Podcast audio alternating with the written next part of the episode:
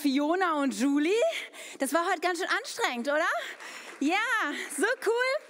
Herzlich willkommen auch von meiner Seite in der K21. Gut, dass du hier bist. Bist du hier und hast du Erwartung? Ein paar wenige, ja. Ihr dürft ruhig auch das ausdrücken. Ich mache dir Mut heute, ja. Lehn dich mit ganzem Herzen so in die Gegenwart Gottes. Denn er ist hier und er will dir begegnen, er will zu dir sprechen. Verpasst es doch nicht, ja. Es ist kein Kinobesuch, ein Gottesdienst, ja, wo man sich zurücklehnt. Ich war jetzt diese Woche zum ersten Mal wieder im Kino seit, weiß ich nicht, gefühlten zwei Jahren und es ist so irgendwie entspannt und man lässt sich so berieseln. Das ist nicht Gottesdienst, ja? Gottesdienst ist wach sein. Gottesdienst ist Erwartung haben. Gottesdienst ist ready sein zu empfangen, oder? Sind noch nicht alle so begeistert und noch nicht alle auf meinem Schirm, aber vielleicht kommt das ja noch während der Predigt, oder? So, mal kurze Frage, bevor wir starten. Wer hat schon mal so richtig lang im Stau gestanden? Oh, ich glaube fast alle oder so. Ich habe die Tage noch von Campuspastorin Victoria gehört, die abends spät auf der Rückreise von der Buko noch eine Stunde in der Vollsperrung standen. Das sind immer so Momente, wo man sich besonders freut, oder? Ja, und auch wir haben auf unserem Weg in den Urlaub, wir waren ja in den Sommerferien in Frankreich am Mittelmeer, haben wir wahrscheinlich schon von Anfang an den Fehler gemacht, dass wir entschieden haben, durch die Schweiz zu fahren, weil es der kilometermäßige kürzere Weg ist. Und schon kurz vor der Grenze in die Schweiz wurde der Verkehr dichter. Und dann standen wir das erste Mal bei Luzern im Stau. Und das erste Mal haben wir auch so gedacht, ach, Stau, das kann uns gar nichts anhaben. Ja, wir halten einfach durch. Ne? Und das war eine halbe Stunde angesagt, war dann eine Stunde. Gut, und dann ging es weiter Richtung Gotthard. Und da hat uns dann schon Google vom, von der Autobahn abgeführt und das umfahren. Und dann sind wir kurz vorher im Gotthard wieder auf, den, auf die Autobahn drauf. Und nach dem Gotthard den Stau, da hat uns Google dann auch wieder von der Autobahn rumgelenkt. Dann sind wir über so einen Mini-Grenzübergang von der Schweiz nach Italien rübergefahren. Und dann irgendwann wieder auf die Autobahn. Dann waren wir kurz vor Mailand, da war der nächste Stau. Und wieder sagt Google, fahr besser von der Autobahn ab. Aber weil die Umgehungsstraßen mittlerweile auch schon so voll waren, haben wir dann die Umgehung von der Umgehung noch wählen müssen. Und irgendwann standen wir, nachdem wir schon den ganzen Tag unterwegs waren, irgendwo in der Pampa in Italien, ähm, auf einer Straße vor uns konnte man so 300 Meter weit gucken, eine lange Autokolonne und es bewegte sich eine Viertelstunde, 20 Minuten gar nichts mehr. Und ich dachte so, oha, ja, weil auf unserem Navi, da sah man noch, ich weiß nicht, 400 Kilometer, die noch vor uns lagen. Und ich dachte so, oh, wo, wo soll das enden? Das war dann der Stau, der hörte dann irgendwann auf. Dann ging es weiter damit, dass diese Mautstation, kennt ihr die alle, wo man so Tickets ziehen muss? Blöd ist nur, wenn die Schranke oben ist, kein Ticket rauskommt und hinter dir so drei wütende italienische Lkw-Fahrer hupen und du kriegst kein Ticket und du weißt ja, irgendwann brauchst du das Ticket wieder, um zu bezahlen. Und das waren so Dinge, die uns dann noch herausgefordert haben. Dann haben die Franzosen uns noch in der Straßenkontrolle von der Autobahn runtergewunken mit, mit Gewehren und so. Wir mussten irgendwas zeigen, was wir hier Impfausweis und was weiß ich. Und dann rief noch die Person an, die uns den Schlüssel übergeben wollte für unsere Ferienwohnung dass, weil wir jetzt so spät unterwegs waren, sie irgendwie nur noch nachts ganz spät kommen konnte, um uns den Schlüssel zu bringen. Das heißt, als wir endlich da waren, mussten wir noch eine Stunde vor der verschlossenen Ferienwohnung warten, um dann reinzukommen. Gut, ich will mich nicht beklagen, weil wir hatten super Urlaub und immerhin, wir konnten in Urlaub fahren, aber manchmal ist der Weg voller Hindernisse, oder? Ja, und ich habe so gedacht, das ist nicht nur auf Urlaubsfahrten so, sondern das ist auch häufig im Leben so, oder? Dass man im Leben irgendwie auf einem Weg unterwegs ist und es ist herausfordernd. Und es ist irgendwie, Dinge können sich so in den Weg hineinschieben, die es nicht so leicht machen. Man ist auf einem Weg zu einem Ziel. Und ich wollte dich mal fragen, was ist denn so dein Ziel? Gut, für uns im Urlaub war es klar, wir wollten nach Südfrankreich. Aber was ist dein Ziel, in dem du auf deinem Leben unterwegs bist? Ja, vielleicht denkst du, ja, ich möchte gute Beziehungen haben. Vielleicht denkst du, ja, ich möchte beruflich erfolgreich sein möchte ein erfülltes Leben haben, was auch immer das vielleicht für dich persönlich bedeutet. Und dann ist es ja immer entscheidend, und da machen viele Menschen schon einen Fehler, dass sie den richtigen Weg wählen, um an ihr Ziel zu kommen. Was meine ich damit? Zum Beispiel, wenn du sagst, ich möchte gute, intensive Freundschaften und Beziehungen haben. Das wäre ja durchaus ein Ziel, das man in seinem Leben haben kann, oder? Ja, ich fände das zumindest so. Aber manche Menschen wählen den Weg, dass sie eher lästern über andere, manipulieren, überhöhte Erwartungen haben. Sie wählen diesen Weg und wundern sich, dass sie nie bei dem Ziel ankommen, nämlich eine erfüllte, gute Freundschaft und Beziehung zu haben. Ja, oder genau das gleiche ist mit Ehe und ich möchte einen Partner bis ans Lebenende haben und wählen den Weg, möglichst viel einfach mal auszuprobieren, ja, und sich auch mit Menschen zusammenzutun, die überhaupt nicht die gleichen Werte und den gleichen Glauben haben, weil man kann ja alles mal irgendwie probieren, vielleicht bin ich ja die Ausnahme und wundern sich, dass sie später nicht an dem Ziel einer erfüllten Ehe und Partnerschaft ankommen. Oder Menschen sagen, ich möchte gerne einen, einen, einen Job, der mich erfüllt, der mich irgendwie, der genau meinen Gaben entspricht. Aber sie wählen nicht den Weg zu sagen, vielleicht sollte ich dann auch meine Ausbildung zu Ende bringen. Ja, sondern sagen, das ist alles so anstrengend und ich weiß nicht und ich schmeiß das hin. Merkt ihr, der Weg ist entscheidend, ob ich am Ziel ankomme, oder? Das ist ein Lebensprinzip, was viele Menschen immer denken, sie könnten es umgehen und enden immer in der Katastrophe. Aber es ist, also wenn du das schon mal mitnimmst heute, hast du schon verstanden. Wähle den richtigen Weg, um auch an dein Ziel anzukommen. Und das gilt für alle Menschen, unabhängig, ob du hier sitzt und sagst, ich, ich glaube auch an etwas, an Jesus oder an was auch immer, unabhängig, welche Philosophie oder Religion du verfolgst. Dieses Prinzip gilt für alle Menschen auf der ganzen Welt. Wähle den richtigen Weg, damit du ans Ziel ankommst. Nun kann es sein, dass wir auf unserem Lebensweg einen Moment haben, der alles verändert. Nämlich der Moment, wo wir Jesus Christus begegnen. Wo wir verstehen, dass es, dass es da eben doch einen Gott gibt, der uns so sehr liebt, dass er seinen Sohn auf diese Welt sandte, weil wir nämlich ein Riesenproblem haben, weil da Schuld ist, weil da etwas in unserem Leben uns dauerhaft blockiert, um wirklich ans Ziel zu kommen, hat er ein Opfer gebracht. Das haben wir gerade im Abend mal gefeiert und dadurch ist der Weg frei. Davon haben wir heute viel gesungen. Vielleicht ist dir jetzt aufgefallen, ja? Wen der Sohn frei macht, der ist wirklich frei. Yes, come on. So ist es. Und wenn du das begreifst, wirklich die Augen aufgehen, dann verändert sich dein Leben total wieder wenige, die irgendwie Enthusiasmus mitbringen, ist mir egal. Und es ändert sich nämlich so, dass sich unser Leben komplett umdreht, weil bis dahin sind wir vielleicht in die Richtung gegangen. Aber wenn ich mit Jesus lebe, dann ändert sich die Richtung. Wir nennen das Umkehr, ja, weil nicht nur der Weg sich ändert in meinem Leben, auch das Ziel ändert sich massiv. Denn das Ziel ist nicht mehr Selbstverwirklichung. Und das kann sich ja durchaus gut anhören. Ich möchte gute Beziehungen haben. Ja, ich möchte einen erfolgreichen Job ausfüllen oder was auch immer. Das, das klingt vielleicht gar nicht mal so verkehrt, aber im Kern geht es um ich in dem alten Weg. Und in dem neuen Weg mit Jesus, in dieser 180 Grad Umkehr, geht es nicht mehr um Selbstverwirklichung, sondern um Selbsthingabe.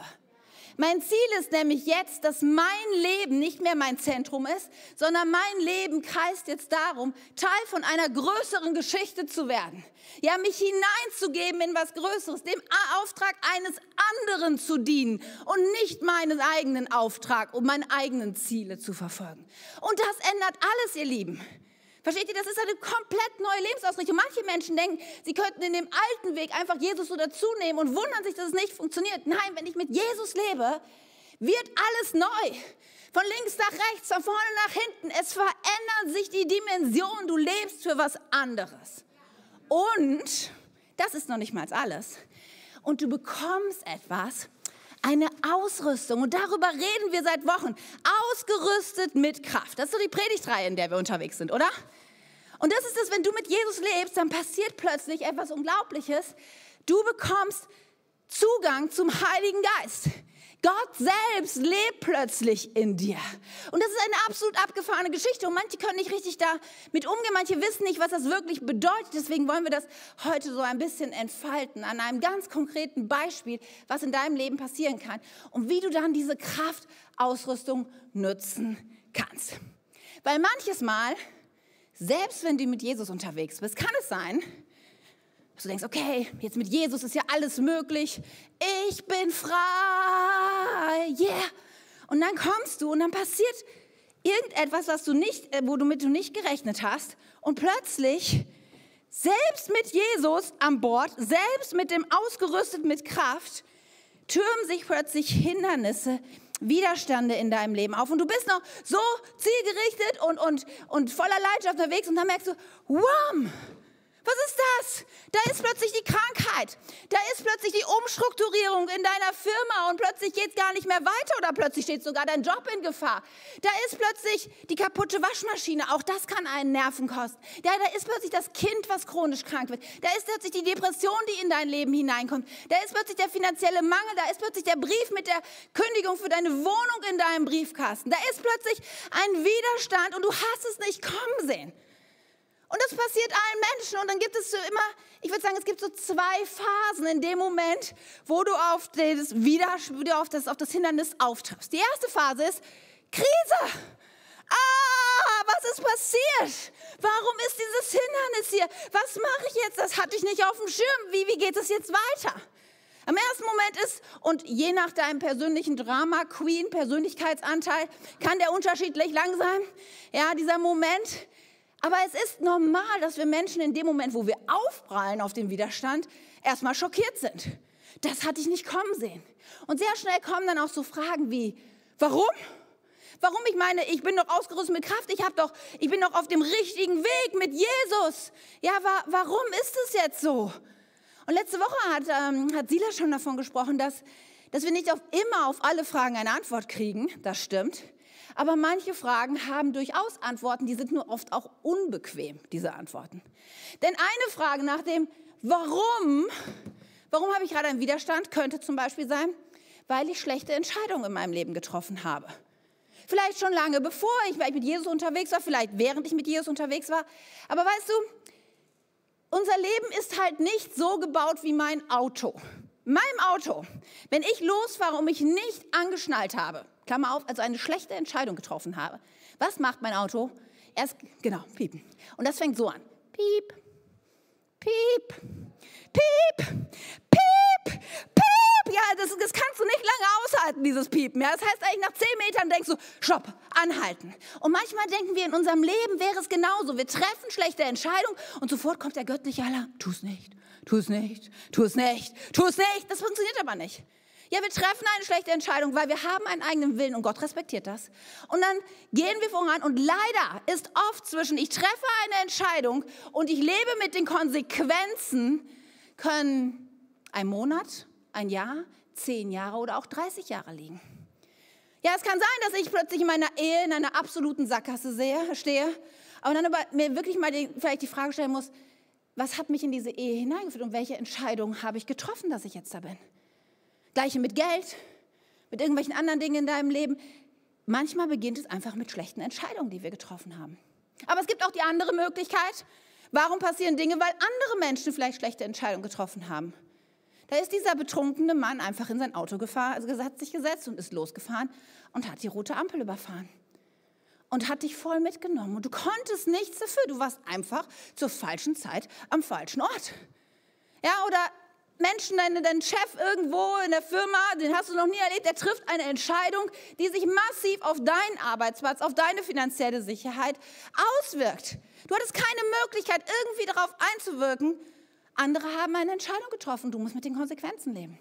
Warum passiert was? Könnte auch einfach sein, weil wir in einer zerstörten, kaputten Welt leben, die einfach unter, diesem, unter dieser Überschrift steht, dass Leid, Tod und Zerstörung und Krankheit und Schmerzen Teil dieser Welt sind. Und egal, ob ich mit Jesus lebe oder nicht, da ist das Wort Gottes total klar. Es befreit uns nicht davon, noch nicht davon, dass wir unter diesen Einflüssen leben. Und vieles in unserem Leben hat einfach damit zu tun, dass wir in einer, fromm ausgedrückt, gefallenen Schöpfung leben. Und damit wirst du, solange du auf dieser Welt lebst, immer, immer zu tun haben. Und dann gibt es diesen Moment, okay, Du triffst drauf, den Widerstand, du denkst dich, warum? Du kommst vielleicht zu deinen Schlüssen. Dann ist die Frage, was hilft in der Krise? In der Krise hilft vor allem, gute Gewohnheiten, die du hast, nicht aufzugeben. Aber was auch hilft, ist, in dem Moment, wo vielleicht mein eigener Glaube irgendwie in den Keller runterfällt, dass ich Teil einer Gemeinschaft, einer Kirche bin, Teil von einer Gruppe von Menschen bin, deren Glaube mich dann auffängt. In der Krise ist es entscheidend, nicht allein zu bleiben, sondern zu sagen, okay, ich kann nicht mehr glauben, aber ich rufe jemanden an, der Glauben hat. Ich kann nicht mehr glauben, aber ich treffe mich mit jemandem, der für mich betet und der Glauben hat. Und wir brauchen dann Menschen, die auf der einen Seite Verständnis haben Keinem hilft in so einem Moment einfach jemand, der sagt, Kraft, ich stell dich so an. Wir brauchen Menschen, die sagen, hey, ich verstehe, es ist echt schwierig gerade. Aber wir brauchen auch Menschen, die dann die Wahrheit hineinsprechen in sein Leben und sagen, vielleicht kannst du gerade nicht glauben, aber ich glaube für dich. Mein Glaube reicht aus für uns beide. Ich weiß, Gott ist immer noch treu, auch wenn du es gerade nicht sehen kannst. Das ist so wichtig in diesem, Fall, in diesem Moment der Krise, weil nach der Krise, und ich rate dir, dieser Moment der Krise, er sollte nicht zu lange dauern. Ja, es ist gut, sich zu überlegen, ich bin in der Krise, aber ich muss auch irgendwann in die zweite Phase kommen, nämlich in die Phase der Reaktion. Irgendwann ist das ah, vorbei und dann muss ich sagen, was mache ich jetzt? Und dann gibt es entweder die Möglichkeit der Resignation, zu sagen, eigentlich wollte ich ja zu dem Ziel, aber das geht ja jetzt gerade gar nicht. Ich bin jetzt krank. Das geht jetzt gerade gar nicht. Ich habe meinen Job verloren. Das geht jetzt gerade gar nicht. Irgendwie meine Beziehungen sind so schlecht. Und dann bleiben Menschen stehen. Und wenn Menschen stehen, machen sie es gemütlich, denken, okay, so funktioniert es einfach nicht. Muss ich halt warten. Vielleicht denkst du, kann man im Leben einfach stehen bleiben? Ja, kann man. Das hat nur katastrophale Folgen, weil du kannst stehen bleiben, das Leben bleibt aber nicht stehen. Das Leben unaufhörlich, Sekunde um Sekunde, es geht voran, es geht voran und irgendwann kommt automatisch, unausweichlich, kommt das Ende. Nur dann ist die Frage plötzlich, okay, wenn mein Leben vorbei ist und ich bin irgendwo stehen geblieben, dann gibt es diesen Moment und wenn du mit Menschen gesprochen hast, die diesen Moment erlebt haben, glaub mir, das ist eine Katastrophe, wenn du mich feststellst, ich habe all das nicht erreicht. Ich bin stehen geblieben in meinem Leben. Meine Ziele sind meilenweit von meinem Leben, von dem entfernt, was ich tun wollte. Und mein Leben ist vorbei. Das sind schreckliche Momente, die ich keinem Moment, keinem Menschen äh, wünsche. Deswegen, Resignation, bleib nicht stehen. Manche Menschen sagen auch, okay, da ist ja das Hindernis, dann muss ich mir einfach doch ein anderes Ziel überlegen. Dann mache ich halt so. Ja, dann funktioniert das halt mit dem Jesus nicht. Habe ich mir schon vorher gedacht. Ja, dann mache ich halt was anderes. Dann verfolge ich doch wieder meine Ziele und versuche so mit umzukommen. Nur das Problem ist, dass ich auch am Ende meines Lebens ankomme und merke, dass all das, was ich mir erdacht habe und worauf ich gebaut habe, leider nicht die, die Ziele waren, die wirklich einen Unterschied gemacht haben, die wirklich mich erfüllt haben. Aber das machen Menschen in dem Moment, wo sie auf Widerstände treffen. Also, eine Reaktion ist Resignation, aber da muss es doch noch einen anderen Weg geben, oder? Und das ist der Weg, den ich heute mit aller Leidenschaft und mit allem, was, ich, was in mir ist, dir ich ermutigen wollte. Ich glaube, K21, ich glaube, es ist Zeit für Widerstand dem Widerstand. Ja, ich glaube, es ist Zeit dafür zu sagen, ja, da ist dieser Widerstand in meinem Leben. Das können wir nicht leugnen. Aber ich werde nicht resignieren. Aber nein, ich werde mir nicht ein anderes Ziel setzen, weil dieses Ziel ist gesetzt und dieser Widerstand, ich werde nicht zulassen, dass er in meinem Leben ist.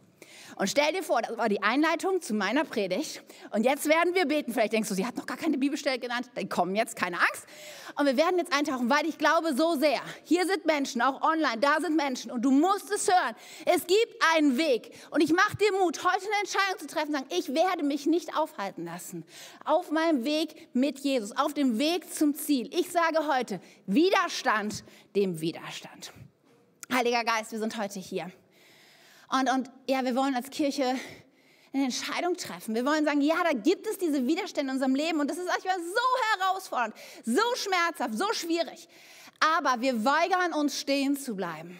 Aber wir weigern uns ein neues Ziel zu setzen. Und wir bitten dich jetzt, dass du redest. Und jeder, vielleicht sind Menschen heute hier, die in dieser Akutkrise sind, die gerade diesen Widerstand ja so erlebt haben in ihrem Leben.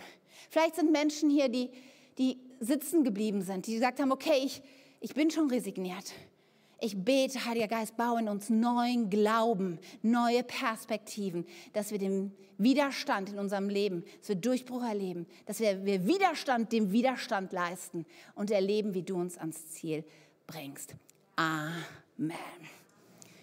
Ich habe eine Entscheidung in meinem Leben getroffen. Ich sage, ich lasse mich nicht durch Widerstände in meinem Leben mit Jesus aufhalten. Ich weiß, ich bin ausgerüstet mit Kraft.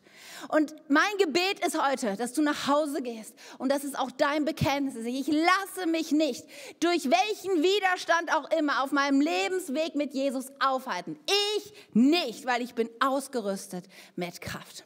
Wisst ihr, so oft Ja, so oft ist es in unserem Leben, dass wenn wir auf diesen, auf diesen Widerstand prallen, dass wir uns umgucken und denken, ich bin ja der Einzige, dem es so geht. Alle anderen, die schauen das Leben schon so super aus und kriegen alles im Griff und die sind gesund und das Job funktioniert. Ich bin der Einzige und ich möchte heute sagen, nein, du bist nicht alleine. Du bist nicht alleine. Hier sind so viele Menschen. Jeder könnte dir Geschichten von Widerständen in deinem Leben erzählen. Und ich habe gedacht, damit wir heute tiefer verstehen, wie wir mit Widerständen umgehen können, schauen wir uns jemanden an aus Gottes Wort. Ja, er ist so, ich würde sagen, der Superstar des Neuen Testamentes nach Jesus. Jesus habe ich nicht genommen, weil ich dachte, Jesus hätte auch eine Menge zu Widerstand zu sagen, definitiv. Er hat eine Menge Widerstand in seinem Leben erlebt. Nur Jesus war 100% Mensch und 100% Gott, sodass er eine gewisse Dimension hat, wo ich gedacht habe, das passt vielleicht heute, Jesus passt immer, Entschuldigung, ne? aber das, wir werden es mal mit einem richtigen Menschen, nur Menschen versuchen, aber mit jemandem, und das werden wir auch heute hören, der sein Ziel erreicht hat. Und wer kann das nur sein? Paulus, yes, der Superstar des Neuen Testamentes. Und ich möchte euch mit hineinnehmen in sein Leben. Und wir werden als erstes mal über seine Widerstände reden. Ja, was waren Paulus Widerstände? Und wir drehen das um, wie wir es sonst machen. Normalerweise steht ja immer da oben euer, ähm, der Bibelvers. Und ich schreibe unten mit. Jetzt seht ihr meine Mitschrift da oben. Und ich lese euch das Wort Gottes vor. Falls du dir mitschreiben willst, wo das steht, das ist 2. Korinther 11, ab Vers 24 bis 28. Da schreibt Paulus an die Korinther über seine Widerstände. Und lass es einfach mal auf dich wirken. Er sagt, fünfmal haben die Juden mir 39 Hiebe verabreicht. Dreimal wurde ich ausgepeitscht. Einmal wurde ich gesteinigt. Ich habe drei Schiffbrüche überlebt. Einmal verbrachte ich eine ganze Nacht und einen Tag auf dem Meer treibend. Ich habe viele beschwerliche Reisen unternommen und war unzählige Male in großer Gefahr ob durch Flüsse oder durch Räuber, ob durch mein eigenes jüdisches Volk oder durch Nichtjuden, Juden, ob in Städten, in der Einöde, ob auf stürmischer See oder von Christus ähm, oder von Leuten, die sich als Anhänger von Christus ausgaben, es aber gar nicht waren.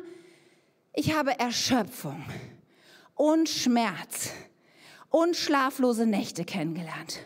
Oft litt ich Hunger und Durst und habe gefastet. Oft habe ich vor Kälte gezittert und hatte nichts, um mich warm zu halten. Und als wäre das alles noch nicht genug. Und Klammer auf, eigentlich wäre das schon genug, oder? Ja, eigentlich wäre das schon genug. Als wäre das nichts genug, ja, ähm, lebe ich noch täglich in Sorge um das Wohlergehen der Gemeinde. Ich stelle mir das so vor, weißt du, Paulus Gerade nach, nach, dem letzten Schiffbruch klettert er so aus dem Wasser, er ist triefennachts, all sein Hab und Gut ist weg. Ja, das Salzwasser brennt noch so in den Striemen seiner letzten Geißelung. Ja, und er kommt so an den Strand und schleppt sich so ins nächste Dorf und da trifft ihn dann die Nachricht, dass die Gemeinde, die er gerade gegründet hat, sich in irgendwelchen Streitereien zerlegt und gespaltet hat und jetzt doch wieder dem Gesetz nachfolgen wird. Ich stelle mir das gerade so vor und ich denke so, wie, wie, wie Paulus da gestanden hat, muss sagen, ehrlich? Ernsthaft? Dafür habe ich jetzt vielleicht ein Jahr gearbeitet und jetzt ist alles dahin und die machen, was sie wollen. Und weißt, damals gab es kein Zoom, wo du mal eben den Gemeindeleiter vor Ort anzoomen konntest. Damals gab es auch kein Telefon, gar nichts in der Richtung. Damals konntest du dann wieder drei Monate zurückreisen, um an diese Gemeinde irgendwie hinzukommen. Und in dieser Zeit hast du keine Möglichkeit, da irgendwie dran zu kommen.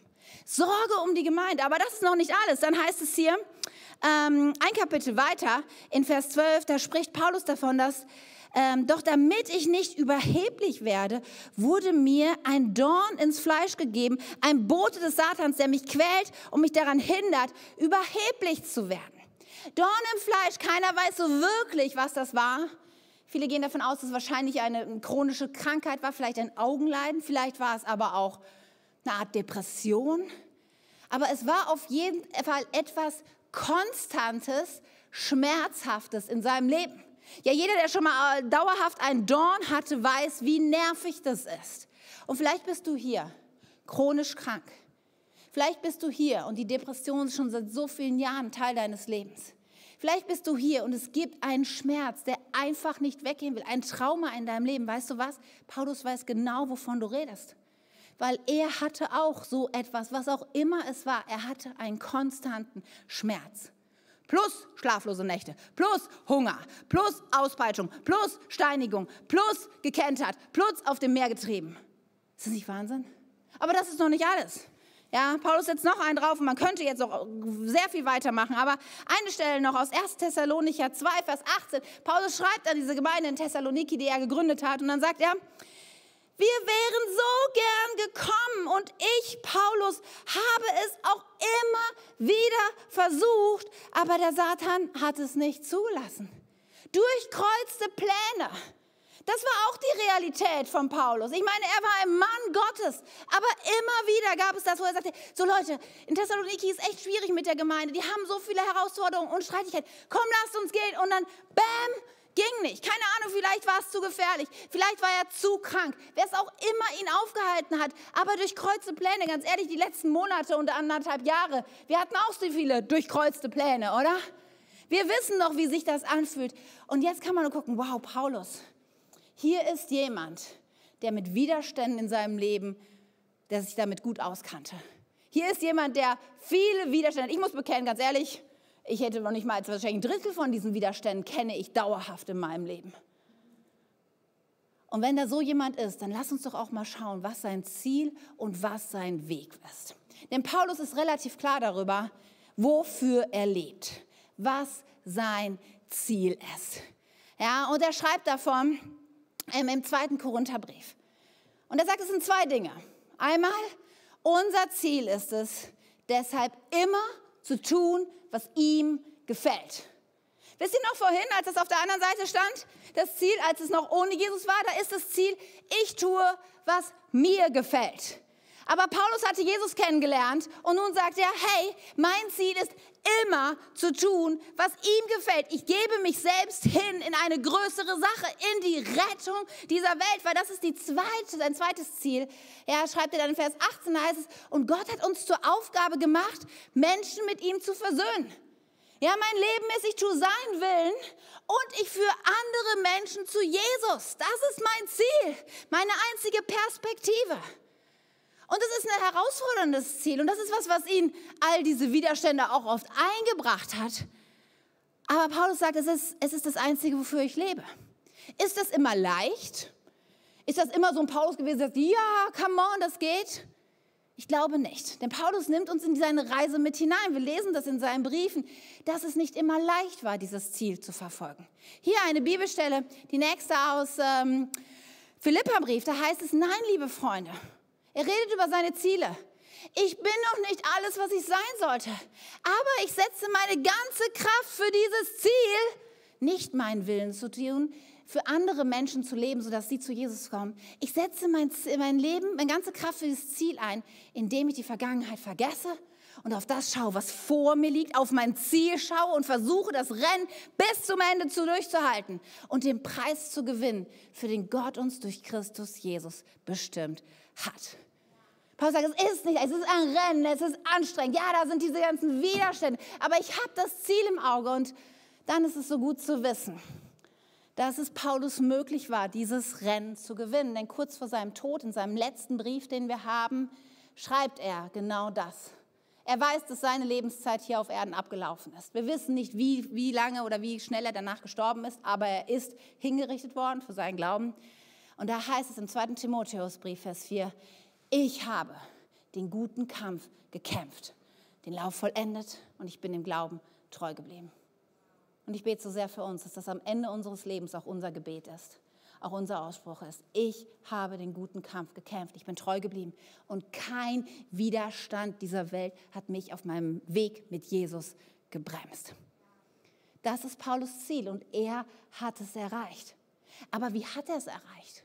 Das kann man natürlich irgendwie, es ermutigend, dass es möglich ist, es zu erreichen. Aber was, was ist sein Weg dorthin gewesen? Und Paulus lässt uns auch darüber nicht im Ungewissen, denn zwei Verse vorher gibt er uns einen, einen Hinweis darauf, was wichtig ist für diesen Weg mit Hindernissen, der mit Hindernissen gesät ist.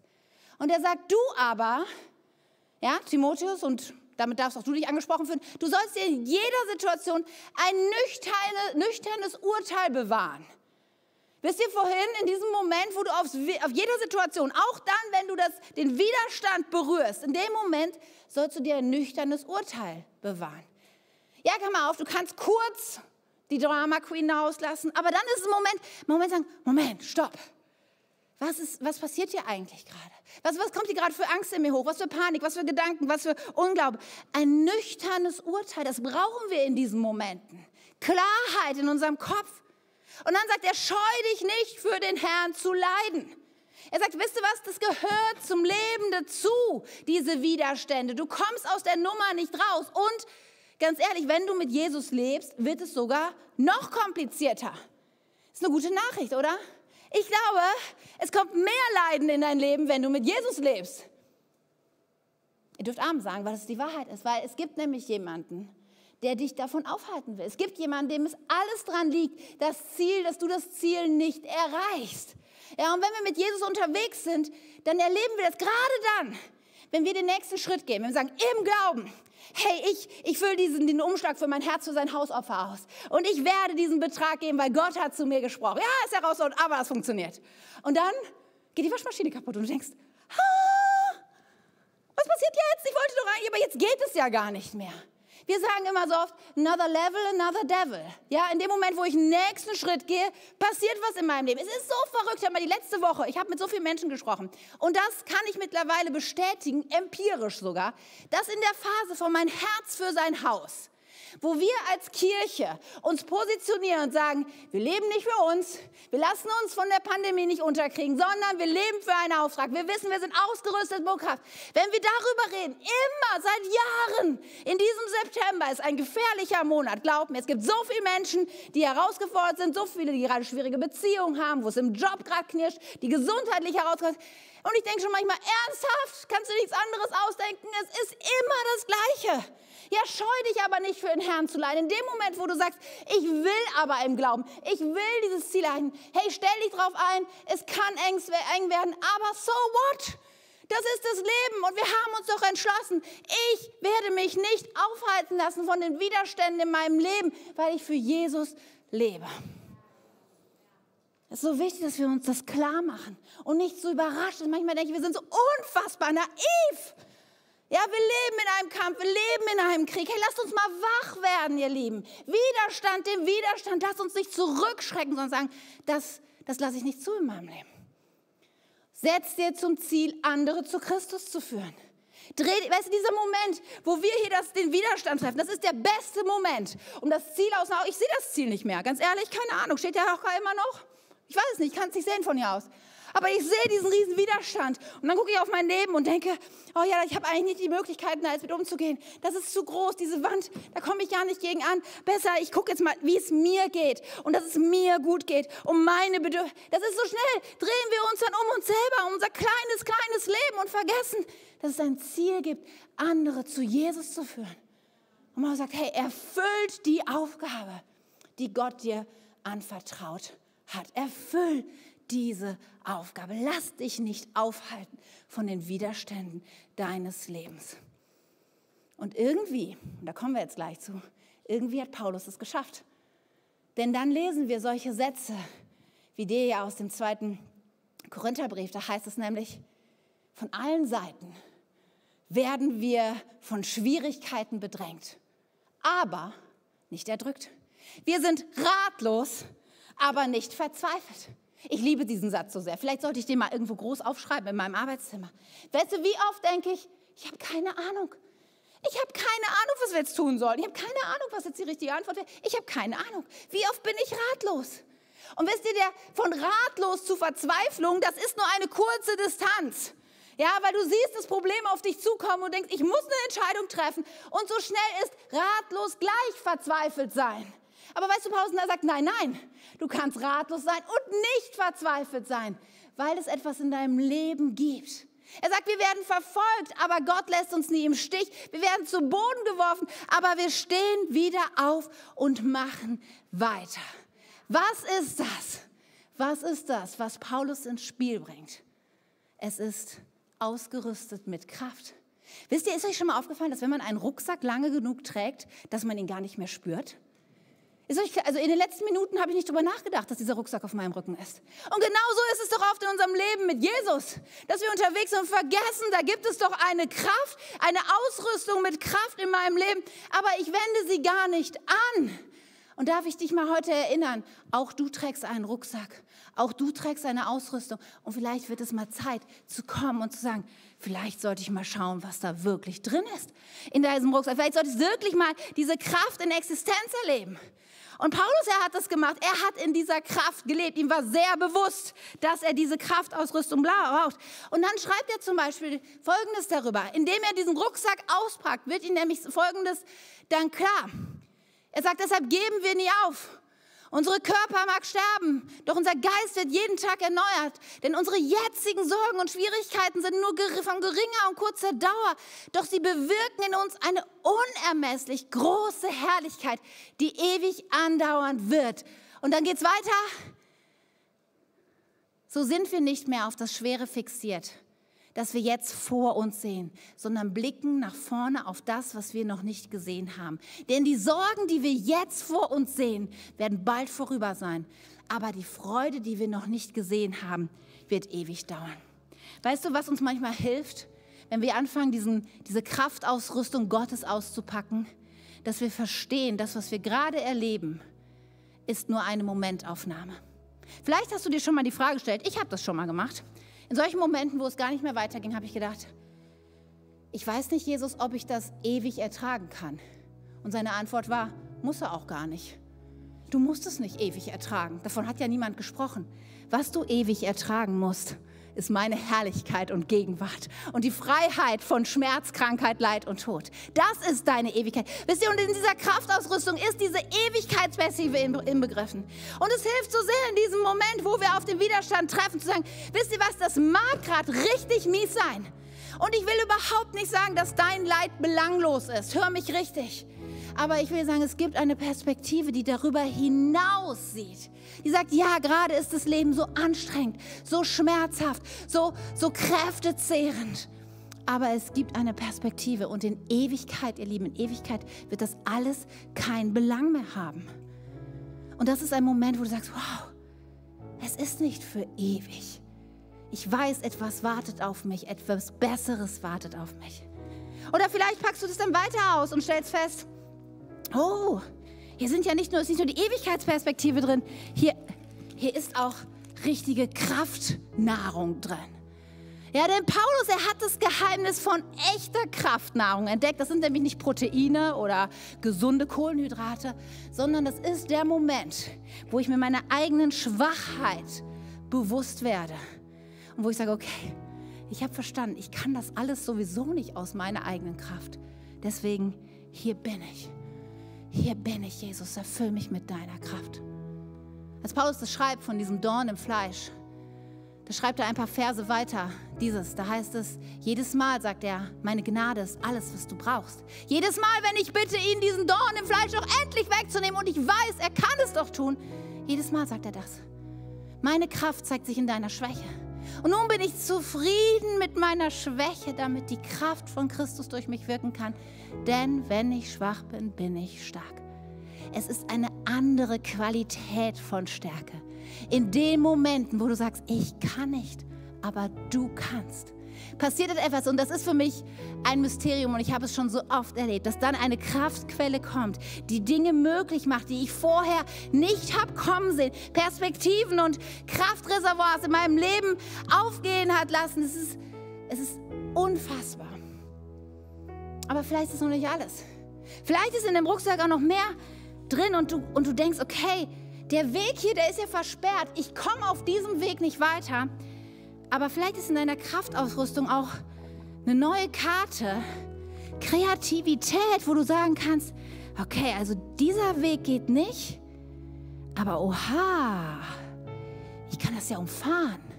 Wie Katja und Stimmen den, den, den Stau vor dem Gotthard umfahren haben, so kannst du auch Hindernisse in deinem Leben umfahren. Vielleicht denkst du, ja, aber Katja, heißt das vielleicht, dass, dass, dass, dass ich Gott nicht zutraue, dass er diese Hindernisse auch einfach wegmachen kann? Nein, nein, nein, das heißt es überhaupt nicht.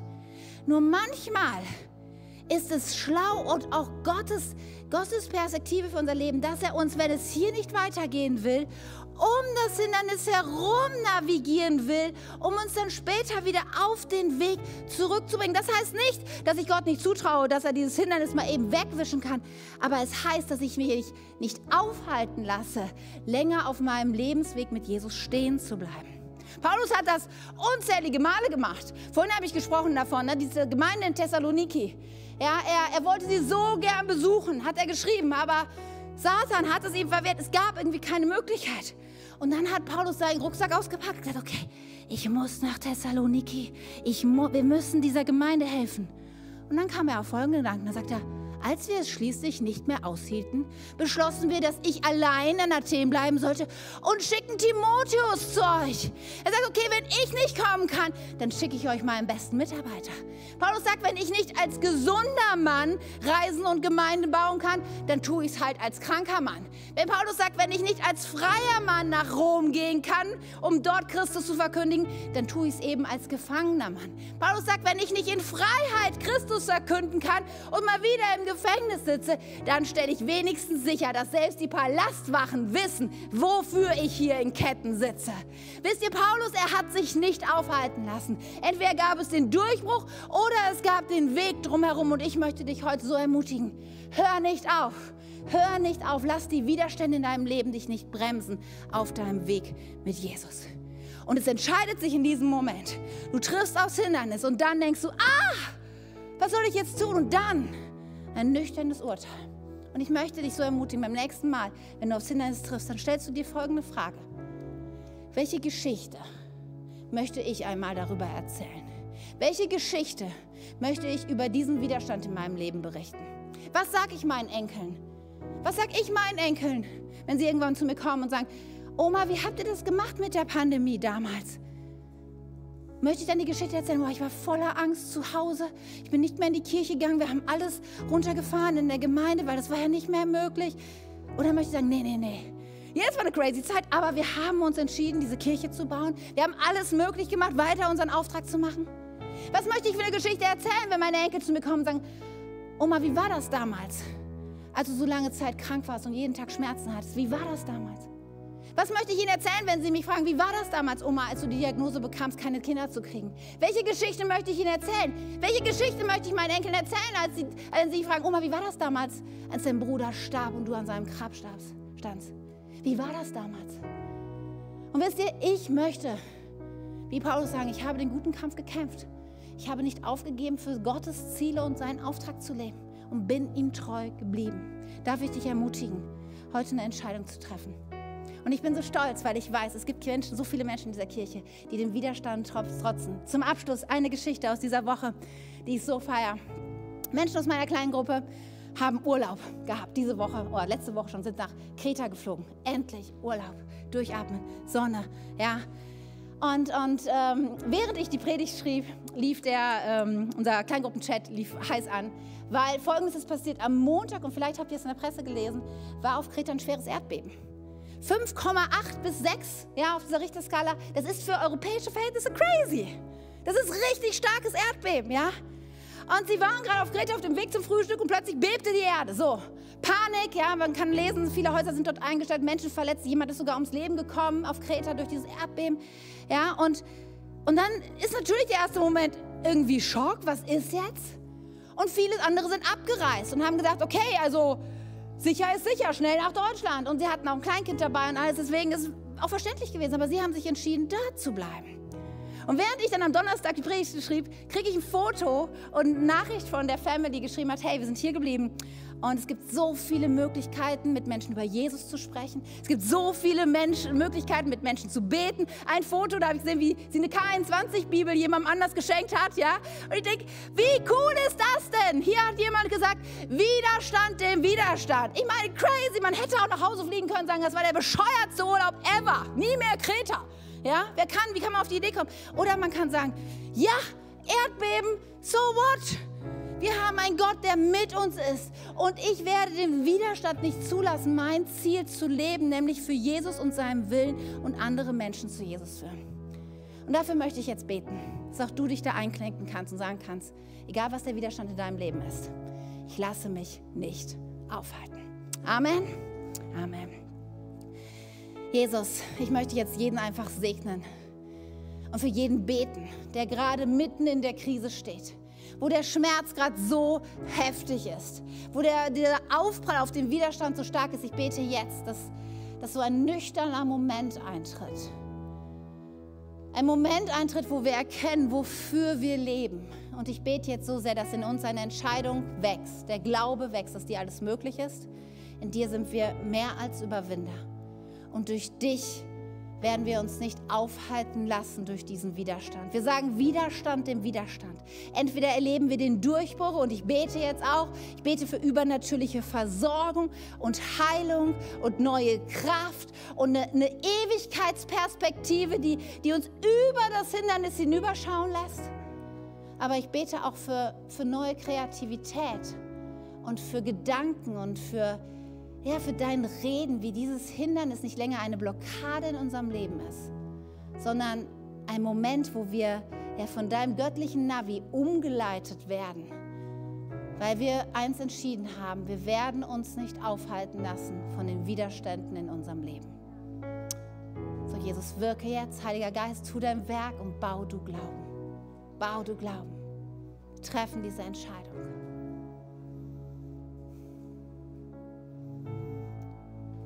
Während wir so im Gebet sind, vielleicht bist du hier im Saal oder auch online, schaust du gerade zu und du sagst, ja, ich bin eigentlich noch in die andere Richtung unterwegs. Ich, ich habe Ziele in meinem Leben und ich habe auch eine Menge Hindernisse in meinem Leben, aber ich lebe nicht mit dieser Kraftausrüstung. Und ich merke so sehr, dass meine Ziele nicht wirklich das sind, wofür ich leben will. Und ich möchte, ich möchte umkehren, ich möchte einen neuen Weg einschlagen, ich möchte mein Leben hingeben für Jesus und für seine Agenda und seine Rettungspläne für diese Welt leben. Und vielleicht weißt du noch nicht, was das alles bedeutet.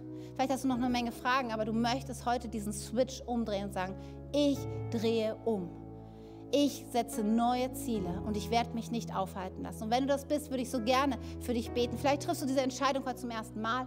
Vielleicht triffst du die Entscheidung zum wiederholten Mal, weil du wieder abgekommen bist vom Weg. Ganz egal aber triff sie jetzt. Und wir werden es so machen, dass ich dir jetzt in einem Moment dich bitten werde, wenn du dich das betrifft und du weißt das schon, dein Herz klopft jetzt schon, du weißt, dass du es bist, dann bitte ich dich gleich als ein Zeichen für dich ja, und für mich, damit ich weiß, mit wem ich beten kann, kurz deine Hand zu heben. Alle anderen haben jetzt die Augen geschlossen, weil es ein Moment der Privatsphäre ist. Aber es ist so ein Augenblick, der, auf den kommt es an. Und du triffst jetzt eine Entscheidung, die ist entscheidend für dein Leben und für deine Ewigkeit. Und dann werde ich dir meine Worte leihen und du kannst mit allen anderen gemeinsam das nachbeten. Und in dem Moment dreht sich es um. Ein neuer Weg, eine neue Richtung, ein neues Ziel. Daher, genauso zu Hause, ob du auf deinem Sofa sitzt oder gerade im Auto unterwegs bist, ja, triff jetzt diese Entscheidung. Ja, und wenn du sagst, ja, ich möchte Jesus vertrauen und ihm glauben, dann heb jetzt deine Hand hier im Saal, zu Hause, Dankeschön. Mit den Hand gehoben, das kannst du wieder runternehmen auch online. Du kannst deine Hand wieder runternehmen und dann wollen wir gemeinsam beten. Lieber Jesus, ich komme jetzt zu dir und ich sage dir, ich kehre um. Vergib mir meine Schuld. Ich starte ein neues Leben unter deiner Herrschaft. Ich verfolge nicht länger meine Ziele, sondern deine Ziele. Und ich entscheide mich heute.